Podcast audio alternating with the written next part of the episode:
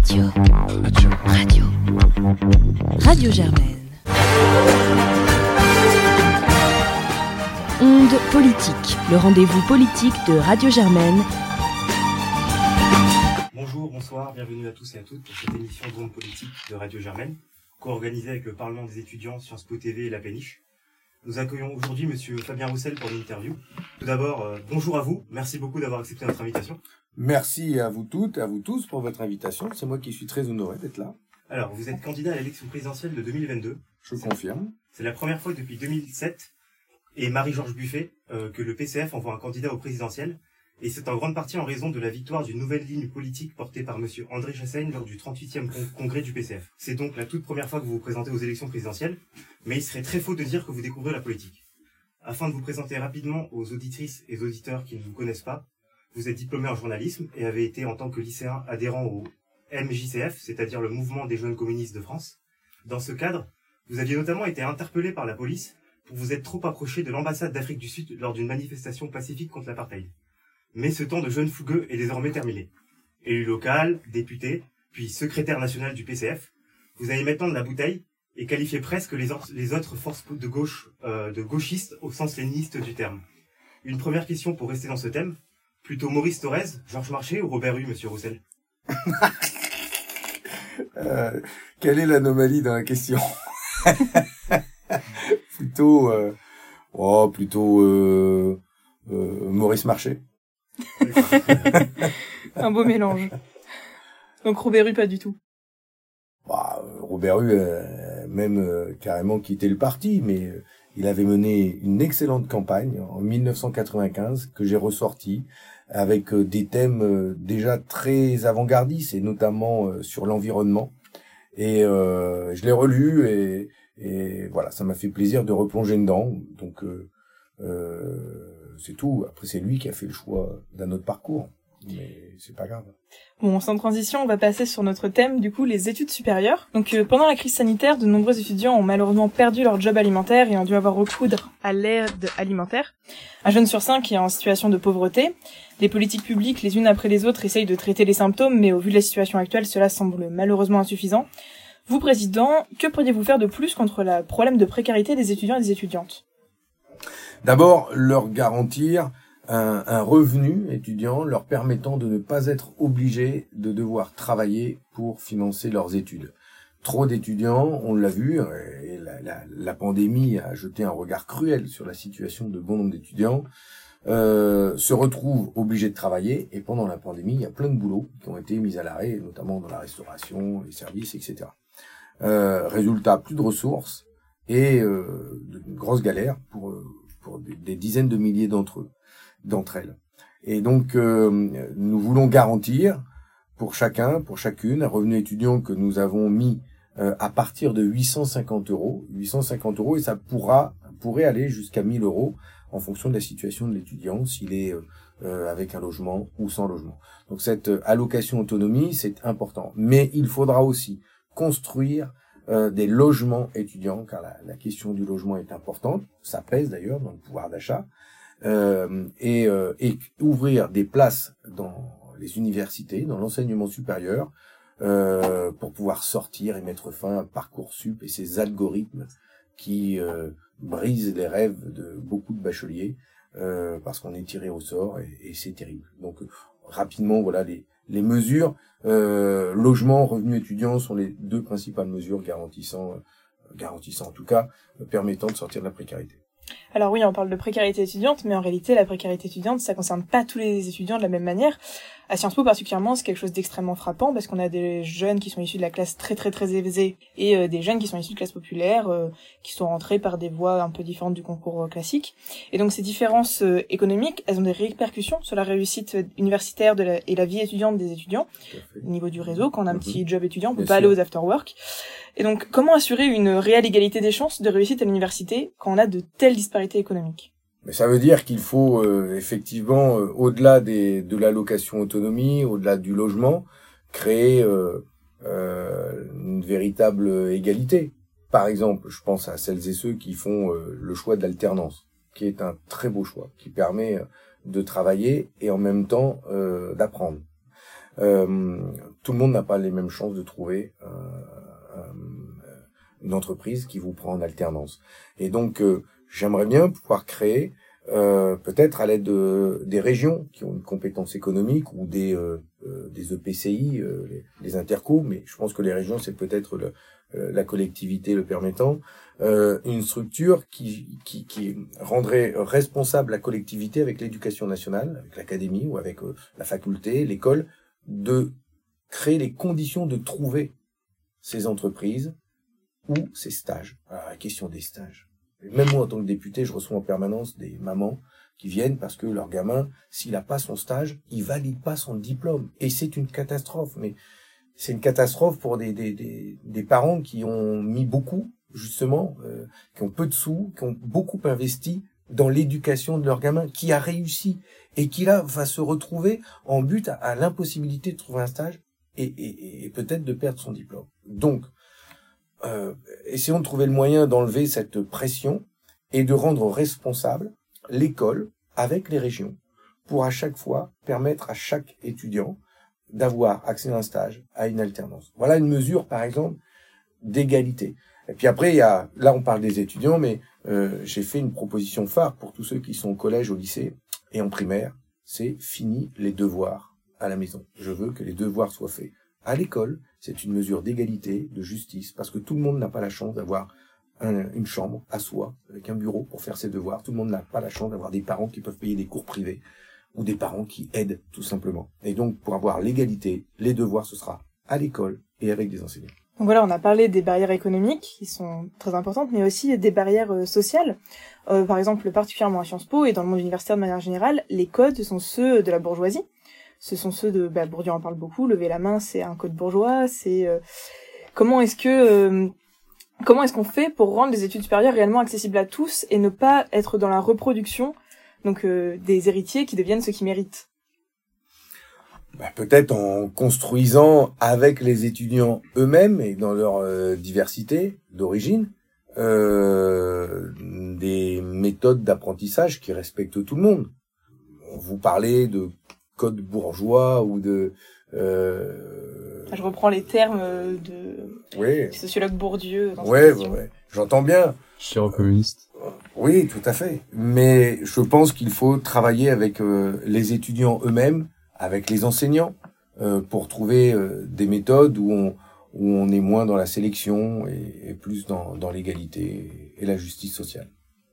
Et donc, si je vous dis ça, c'est parce que c'est pas moi qui vais vous dire comment faire parce que je suis bien incapable de vous le dire. Et d'ailleurs, si je vous disais, si c'est comme si, c'est comme ça, je serais champion du monde. Euh, mais je le suis pas. Je suis pas moi-même. Je suis pas enseignant. Euh, j'ai pas été euh, au-delà euh, du bac. J'ai vécu les études supérieures de mes enfants. Je rencontre beaucoup d'étudiants qui me racontent comment ça se passe, qui subissent aussi la précarité, qui se sentent pas forcément à l'aise dans des milieux où ils sont minoritaires. Euh, et pour autant, euh, j'ai pas moi forcément tout de suite les réponses. Je pense que ça se construit avec les étudiants, avec l'éducation nationale, avec les professeurs, et, et, et pour garantir l'égalité de toutes et de tous. Eh bien, question de dernière minute qui concerne les professeurs. Euh, un article de France Info euh, parle de fausses fuites euh, de l'Élysée qui disent que le candidat Macron voudrait pour son deuxième mandat supprimer le CAPES et supprimer la fonction publique pour les professeurs. Est-ce que vous, comment vous réagissez à ces informations? Ben, j'ai tout simplement un sentiment qui se confirme, c'est que Emmanuel Macron peut porter un coup fatal à l'école de la République. Il l'a déjà beaucoup diminué avec les réformes mises en œuvre par son ministre de l'Éducation nationale. Il a accentué la sélection à l'école. Il a mis en place Parcoursup. J'en reviens pas dessus. Euh, il n'a pas créé les, investissements qu'il fallait euh, euh, dans les universités. Et il a même dit, lors de la réunion des présidents des universités, que c'était fini l'école, l'université gratuite et qu'il fallait mettre fin à ce système qui coûtait rien, en gros. Je pense qu'il nous entraîne vers un système à l'américaine. Donc euh, l'éducation nationale, pour vous, ça doit rester dans la fonction publique? Non seulement ça doit rester dans la fonction publique, mais ça doit être une priorité pour les cinq années qui viennent. Une priorité, on doit mettre le paquet sur la jeunesse, sur sa formation, sur sa formation initiale, et donc sur l'enseignement, l'enseignement supérieur.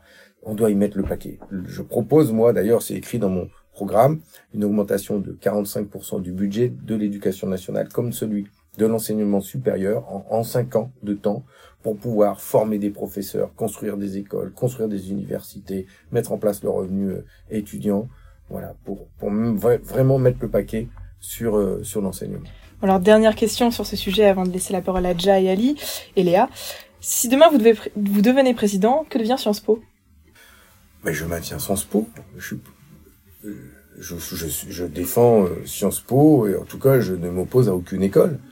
Euh, tout comme euh, je l'ai dit, je, je, je défends l'ENA. Je sais pas s'il faut le mettre dans la même case, mais euh, on a aussi besoin d'une école euh, pour la haute la haute fonction publique et, et pour pouvoir former des futurs cadres de l'administration publique. On garde le concours et la sélectivité? Peut-être pas. Certainement qu'il faut créer les conditions d'une d'un meilleur accès plus large euh, à, ces, à ces écoles et à Sciences Po en particulier. D'accord, merci. Bien, toi déjà. Bah, du coup, maintenant, j'ai fait une transition sur euh, plutôt l'écologie, le thème écologique, qui est quand même très absent des débats présidentiels, on s'en rend compte. Euh, pourtant, c'est un enjeu crucial qui influe sur tous les autres, socio-économiques, etc. En lisant votre programme, on s'aperçoit d'une réelle volonté de mettre fin au ravage produit par le capitalisme sur notre système Terre.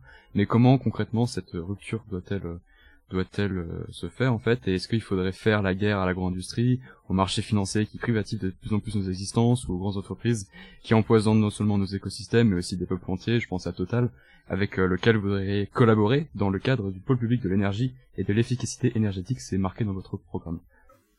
je ne crois pas au capitalisme vert. Euh, j'y crois pas. Et si on veut véritablement modifier euh, nos modes de production, nos modes de consommation, notre agriculture. Euh, euh il faut euh, sortir d'un système qui privilégie la course au profit. La thune, l'argent, l'oseille, le blé, le pognon, voilà. C'est un système qui privilégie ça d'abord. C'est la finance d'abord. Moi, je voudrais euh, mettre l'être humain et la planète d'abord dans tous les choix économiques du pays. Donc, il faut sortir de, de ces logiques euh, financières et faire en sorte que nos richesses, les richesses que nous produisons, soient mises au service de ces objectifs-là. Mais je vais plus loin. Je veux dire qu'il ne faut pas seulement mettre les richesses au service euh, de, de, de, du défi climatique, il faut modifier la manière dont nous produisons les richesses. Il faut arrêter d'exploiter les hommes et les femmes, les êtres humains, et il faut arrêter d'exploiter la planète, la Terre, Qu'est-ce qu'on fait, fait, des plus riches, par exemple? Très concrètement. Ben, on vit ensemble. Le problème, le problème, c'est que ce gouvernement a fait le choix d'alléger la fiscalité du capital. Voilà, pas moi qui le dis, c'est Bruno Le Maire, c'est euh, le président de la République, alléger la fiscalité du capital. C'est trois mots hein, qu'ils ont brandis comme un étendard et théorisés par le ruissellement, hein, les premiers de cordée, et en faisant, en allégeant la fiscalité sur le capital, tout allait mieux. Alors ça veut dire euh, le régime Murphy, ça nous coûte 20 milliards d'euros. Hein, ça, c'est Hollande d'ailleurs. Mais le régime Murphy, c'est 20 milliards d'euros qui échappent au budget de l'État. La suppression de l'ISF, c'est 4 milliards d'euros par an qui échappent au budget de l'État. Euh, la taxe sur les dividendes, etc., etc. Donc, vous me demandez précisément ce que je fais. Mhm. Je mets une fiscalité sur le capital plus juste pour faire en sorte que le capital, les plus riches, participent ça veut dire quoi plus juste euh, bah, Plus juste, c'est-à-dire que les gros payent gros, que les petits payent petits. Mais les gros, c'est quoi? C'est quel niveau de richesse les, les gros? L'ISF euh, était payé avant par 358 000 foyers qui avaient un patrimoine de 1028 milliards d'euros, un patrimoine taxable de 1000 milliards d'euros. C'est énorme. C'est euh, un peu moins de la moitié du PIB de la France. 1000 milliards d'euros pour 358 000 foyers. On a les noms, on a les adresses. Bon, si on rétablit l'ISF sur ces patrimoines-là, et moi je propose de le tripler même, eh ben, il y a tout de suite de l'argent qui rentre dans les caisses de l'État. Ensuite, très concrètement, on parlait des multinationales. Je mets en place le prélèvement à la source des bénéfices de ces multinationales, afin que les bénéfices réalisés soient payent leurs impôts avant que ça parte au Luxembourg et ensuite aux îles Caïmans. Par exemple. Et le prélèvement à la source, on sait le faire, on l'a mis en place pour nous. Eh ben, mettons-le en place pour les, les multinationales. Et donc, les banques, les Total et compagnie, qui, on, on l'a vu, là, c'est les chiffres que eux-mêmes révèlent. Les bénéfices énormes qu'ils ont fait pendant la pandémie. eh bien, ils font le choix d'en distribuer la moitié sous forme de dividendes. Mais non, d'abord, ils vont payer des impôts sur ces bénéfices à la à, juste euh, à, une hauteur suffisante. Et donc moi, je le rétablis à 31%. Et ensuite, et ensuite, euh, ils, paieront vraiment ces impôts parce que je mettrai en place le prélèvement à la source de ces bénéfices. Parler de finances éthiques, est-ce que continuer à financer Total, même s'il respecte le paiement des impôts sur le territoire français, rentre donc dans cette là C'est là, c'est l'autre idée que nous développons. Euh, sinon, on nationalise tout, et je suis pas pour tout nationaliser. L'autre idée que nous proposons, c'est de redonner du pouvoir aux salariés dans ces grands groupes. Faisons confiance aux salariés aux ingénieurs, aux ouvriers, euh, à toutes celles et ceux qui travaillent dans ces grandes entreprises et qui sont les premiers, parfois, je les appelle des lanceurs d'alerte. Quand ils nous disent, mais c'est inadmissible, Total est en train de faire des investissements, je sais plus dans quel pays, en, habillement. Euh, euh, c'est eux qui nous le disent. Ça vient de eux-mêmes. Faisons confiance à ces salariés pour dire, non, non, il faut avoir une production éthique, euh, et nous, on va vous dire comment faire. Et, et, et c'est comme ça qu'on va le faire. Et il faut, faut leur faire confiance à ces salariés. Et donc, ils auront euh, des pouvoirs accrus dans les comités d'établissement, dans les conseils d'administration. Nous supprimerons d'ailleurs les lois El Khomri et les ordonnances Macron, qui ont, qui ont enlevé des droits d'intervention aux syndicats dans ces entreprises et dans les grands groupes, pour faire en sorte que les salariés soit de véritables lanceurs d'alerte, mais aussi ceux à qui on confie une part des rênes euh, de la, conduite économique euh, de ces grandes entreprises. Il faut se réapproprier l'outil de production. Voilà. Se réapproprier l'outil de production. C'est un peu marxiste ça. Mais c'est tellement démocratique et ça nous permettra au moins de dire que le peuple se réapproprie ses outils de production. Et on va décider, nous, euh, d'une production éthique passe la main. On peut parler de nucléaire, mais on en parlera. Ah.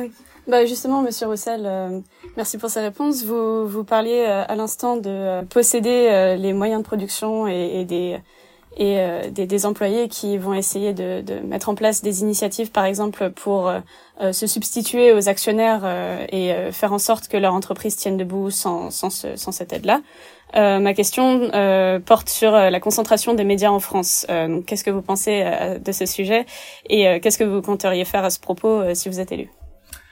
Bon, de la même manière, là aussi, je pense qu'il faut faire confiance aux salariés de ces grands groupes. Maintenant, peut-être qu'il faudra faire une loi pour limiter la concentration d'un nombre de médias dans les mains d'un actionnaire principal. J'ai un un exemple en tête, c'est euh, le journal La Provence et Corse Matin, par exemple. Depuis euh, le décès de Bernard Tapie, euh, ce groupe se retrouve aujourd'hui en recherche d'un repreneur.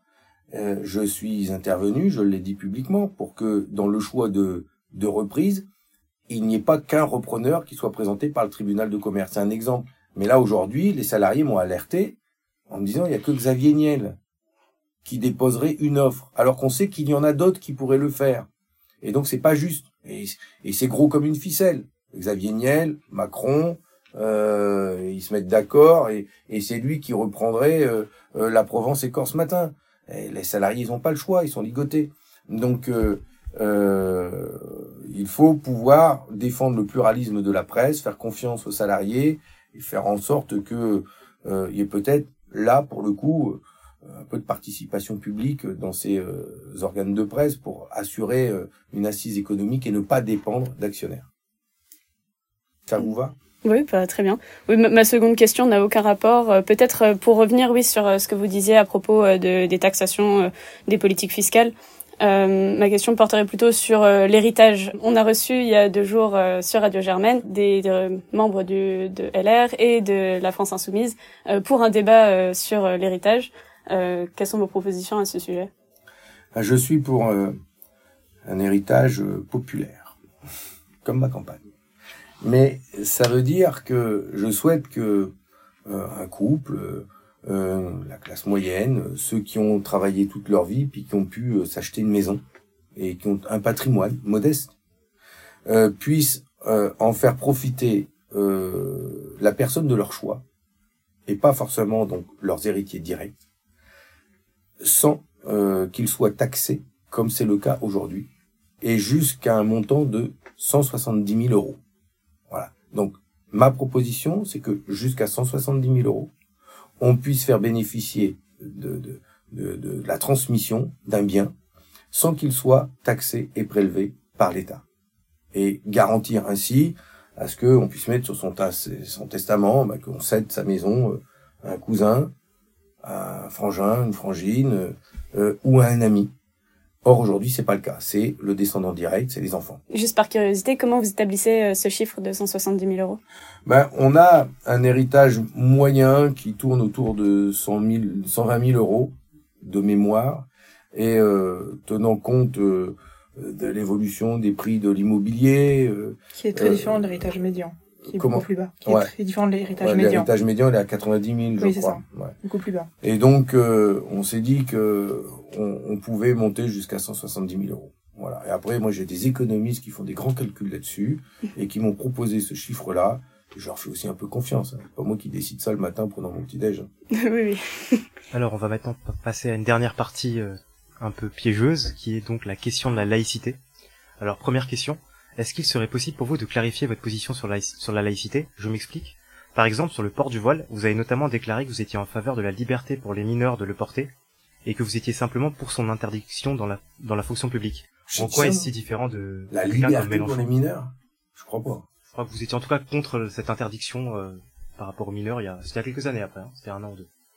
Bah, écoutez, ça me surprend parce que d'abord, je je partage les choix qui ont été faits, euh, je crois, euh, en 2004, euh, de l'interdiction du port du voile à, l'école.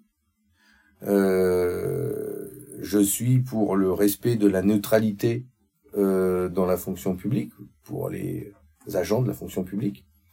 Euh, et donc, euh, c'est ce que je défends et que je défends dans, dans le programme que je présente.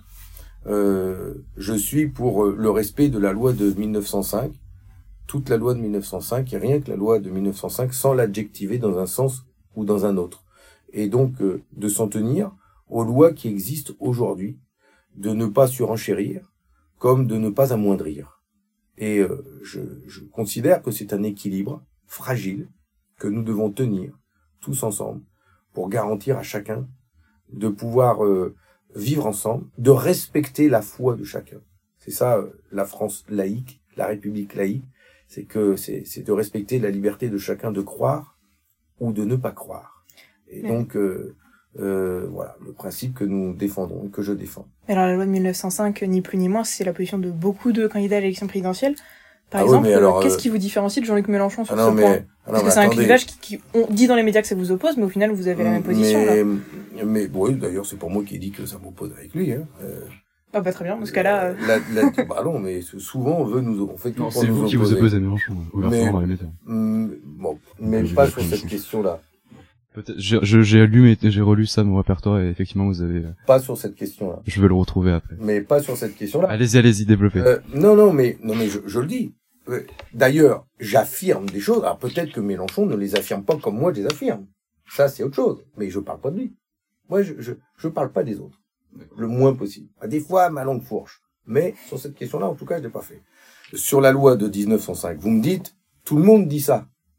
Ben, le problème, c'est que tout le monde le dit, mais ils le font pas. hein. Pourquoi ils ont truandé toujours là Ils ont voulu faire des textes de loi qui qui voulaient la modifier justement nos règles de vie, que ce soit les le LR, que oui, que ce soit les LR, euh, que ce soit la majorité en marche, que ce soit les centristes, que ce soit euh, la majorité de droite euh, au Sénat. C'est quand même une bande d'hypocrites. Ils disent euh, toute la loi de 1905 et ils arrêtent pas de vouloir la modifier dans un sens ou dans un autre. Je rappelle pour les auditeurs et auditrices que votre parti s'est abstenu lors de la loi le séparatisme pour le vote. Euh, euh, lors de la première lecture, tout à fait. Et euh, nous nous y sommes opposés forcément au Sénat parce que elle a été euh, transformée par la majorité de droite. Et euh, j'informe aussi aux auditeurs pour qu'ils soient complètement informés que dans cette loi séparatisme, il y a eu des longs, mais des longs débats sur l'enseignement à la maison, l'instruction en famille. Et alors là, je crois que c'est euh, l'article ou les articles qui ont fait le plus d'objets d'amendement. C'est vrai ou c'est pas vrai? C'est vous saviez pas ça? Ah bah donc je vous le dis. Je me rappelle. Eh ben, eh, c'est là-dessus que ça a le plus clivé. Ça a été terrible, terrible. Et euh, entre ceux qui disaient l'école de la République, rien que la République, faut interdire l'instruction à la maison, et ceux qui disaient ah, quand même, c'est quand même l'école, c'est Jules Ferry, c'est la liberté euh, d'enseignement, et donc on peut laisser à ceux qui le veulent de pouvoir euh, permettre à leurs enfants d'aller à l'école à la maison. Et moi j'ai une position claire, je suis pas rentré là-dedans. Disons que je respecte les familles qui le font parce que je les ai rencontrées, j'en ai vu plein, et on les présente comme euh, genre c'est comme si c'était l'école coranique quoi. C'est archi faux déjà parce que ceux que j'ai rencontrés sont des familles qui n'ont qui ne le font pas par religion, mais c'est un choix de vie. Voilà et euh, je suis pour le respecter. Et ils sont très inspectés. Moi, j'ai une position, c'est de d'interdire en France les écoles hors contrat. Ça, c'est anti-républicain. Parce que dans ces écoles hors contrat, on ne sait pas ce qui se passe derrière. On ne sait pas qui enseigne, ce qu'il enseigne, comment il enseigne. On ne sait rien. La seule règle, c'est que des règles d'hygiène et de sécurité pour avoir le droit de les ouvrir. C'est une honte. Dans la République, ça c'est dangereux et ça doit être interdit. Ça, la majorité, elle n'a pas voulu me suivre là-dessus. D'accord. Mais toujours dans le même sujet, même si c'est pas exactement la même chose, dans le cadre de la commémoration de Charlie Hebdo, vous aviez notamment été en compagnie de Madame Caroline Forest ou Monsieur Xavier Gors, euh, viré du monde pour ses caricatures transphobes, mais qui avait aussi auparavant dépeint les gilets jaunes en Asie. Euh, Qu'est-ce que vous pouvez nous expliquer vis-à-vis de cela Bah, je vous laisse moi responsable de vos propos. Euh, je les partage pas, mais c'est tout. Ça, ça fait partie du débat, et je suis pour le débat. Euh, sereinement et tranquillement. Et ce que j'ai voulu faire, c'est d'abord rendre hommage à des journalistes, à des caricaturistes qui sont morts euh, euh, pour leur dessin, pour leur caricature. Et euh, je trouve ça effroyable que dans notre pays, à notre époque, ce soit possible. Et ceux qui sont vivants et qui veulent continuer d'exercer le droit à la caricature sont obligés de se déplacer avec un officier de sécurité, avec un policier, parce qu'ils sont euh, en danger. C'est inadmissible. Le droit à la caricature dans notre pays, ben, c'est sacré. Voilà. C'est, on n'y touche pas. Et donc, euh, je souhaite défendre toute la liberté d'expression entière, sans mettre de mais. Oui, la liberté d'expression, mais quand même, faut pas abuser. Non, non. C'est toute la liberté d'expression. Je la défends. J'assume. Je partage. Je comprends que certains soient pas d'accord. Mais moi, c'est ma position. Et après, chacun choisit. Je sais que tout le monde n'a pas la même position à gauche. Alors là, je suis d'accord avec vous. vous pouvez chercher des tweets là-dessus. Hein. mais j'assume. Moi, c'est mon idée. Et je le dis clairement. Et je dis que parmi ceux qui sont morts, j'avais des amis. C'était des progressistes. C'était des antiracistes. C'était euh, des hommes sincèrement de gauche qui voulaient que seulement que les êtres humains vivent ensemble. Euh, euh, et, ils ont été tués parce qu'ils ont caricaturé euh, le prophète Mahomet. Mais c'est c'est incroyable. Et Samuel Paty a été égorgé pour les mêmes raisons, parce qu'il a enseigné la liberté d'expression. Eh bien, moi, je leur rends hommage et j'assume ça. Oui, et je et c'est pour ça que je dis aussi que je vais être ferme pour lutter contre ce terrorisme djihadiste ce terrorisme euh, d'une euh, de ceux qui brandissent la religion comme euh, une arme politique et qui dévoient d'ailleurs la religion en faisant ça. Voilà. Moi, je m'y je, je m'y attaquerai fermement. Voilà. Mais ceux qui sont pas d'accord, pas de problème. Mais moi, en tout cas, j'exprime clairement mon choix. Pour clarifier votre position, donc bien sûr, on comprend que vous défendez la liberté d'expression vis-à-vis du blasphème et des religions. Mais juste pour revenir à ce que vous avez dit avant, par exemple, on avait vu euh, la députée Danielle Obono, Obono caricaturée en esclave dans Valeurs Actuelles. Est-ce que pour vous, ça rentre dans le cadre de la liberté d'expression? Mais là, c'était pas une caricature. Enfin, euh, euh c'est pas ça, euh, la caricature. Donc pour vous, ça s'arrête quand même aux limites du racisme, de bah, l'antisémitisme, de la transphobie, par exemple. Non, mais là, c'est pas une caricature. C'est Daniel Obono dont on prend le, on, on dessine la photo. Enfin, c'est sa photo qui a été euh, utilisé de mémoire hein, en nombre, je crois, euh, et, et, et, et, dessiné comme si elle était esclave. De, de, c'est pas une caricature, c'est pas c'est pas ça. Et donc euh, je me suis d'ailleurs là élevé, bien sûr, comme tout le monde, pour dénoncer euh, euh cette image-là, qui, qui, est inadmissible. Et, ça n'a rien à voir avec la caricature. Et ça n'a rien à voir avec le fait que notre pays a une spécificité que n'ont pas d'autres pays en Europe le caricaturer une religion, Voilà, le, le- chez nous, on a le droit. Ah, vous- c'est vous pas le cas. faites bien la différence entre religion et par exemple racisme. Bah euh, ouais, enfin religion, euh, racisme, oui, oui, mais mais mais chez nous on a le droit de faire ça. C'est pas le cas dans certains pays euh, d'Europe du Nord par exemple. Voilà. Et donc euh, il faut pouvoir protéger ça parce que c'est notre voilà, c'est notre c'est notre spécificité. Mais vous savez, on avait une exposition euh, place du Colonel Fabien avec tous ces artistes qui ont euh, fait des, œuvres immensément belles euh, tout au long de notre histoire. Picasso, Marcel Duchamp, Giacometti, qui ont fait des œuvres qui nous ont prêté, donné, etc. Beaucoup parmi eux ont été menacés de mort, censurés, parce qu'ils faisaient des dessins contre la guerre d'Algérie, parce qu'ils faisaient des dessins contre les femmes euh, voilées en Algérie et qui étaient euh, euh, menacées à l'époque euh, du GIA, du FIS, euh, des islamistes. Beaucoup ont été menacés parce qu'ils caricaturaient Jésus hein, et que c'était pas c'était pas bien. Et parmi eux, il y avait Charb d'ailleurs qui a perdu la vie. Et donc je pense que défendre la liberté d'expression, l'art comme un moyen d'expression intouchable, moi je suis de cela. Très bien.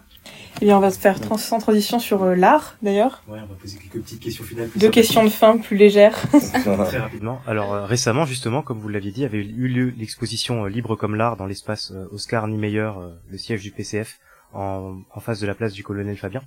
Euh, C'est l'occasion de vous demander votre œuvre artistique favorite. Quel est un lien ou non avec l'exposition? Euh, parmi celles qui étaient exposées là-bas, Pas forcément. Euh, parce que, bah, si, je vais faire référence à, une des œuvres. Donc, c'est, la Joconde à la moustache de Marcel Duchamp. Parce que de, de, dedans, il y a tout. Il y a euh, euh, oser grimer une œuvre sacrée, la Joconde. Mon Dieu, on ne touche pas à la Joconde. C'est euh, poser la question du genre. Mettre une moustache à la Joconde, bah, adieu, ça se fait pas, ça. hein. Était-elle un homme? Était-elle une femme? Hein et alors en dessous, surtout, il y a ces lettres écrites L H O O Q, hein, ou c'est écrit look ou L H O O Q. L H O O Q, la Joconde. Mais quel sacrilège Et Cette euh, œuvre a été censurée aussi, interdite. Eh bien, je la revendique et euh, je, je je trouve qu'elle a elle emporte tout. Donc une dernière question. Alors est-ce que vous avez un ou des ouvrages à conseiller aux jeunes qui, nous, qui vous écoutent? En une phrase vraiment, parce qu'on devrait laisser la main. Lisez Gérard Noiriel. D'accord, très bien. Donc merci à vous, Monsieur Fabien Roussel. Euh, Merci. nous allons donc clore cette interview Merci. et merci à nos auditrices et auditeurs pour nous, pour nous avoir écoutés. Radio. Radio. Radio Germaine. Onde politique, le rendez-vous politique de Radio Germaine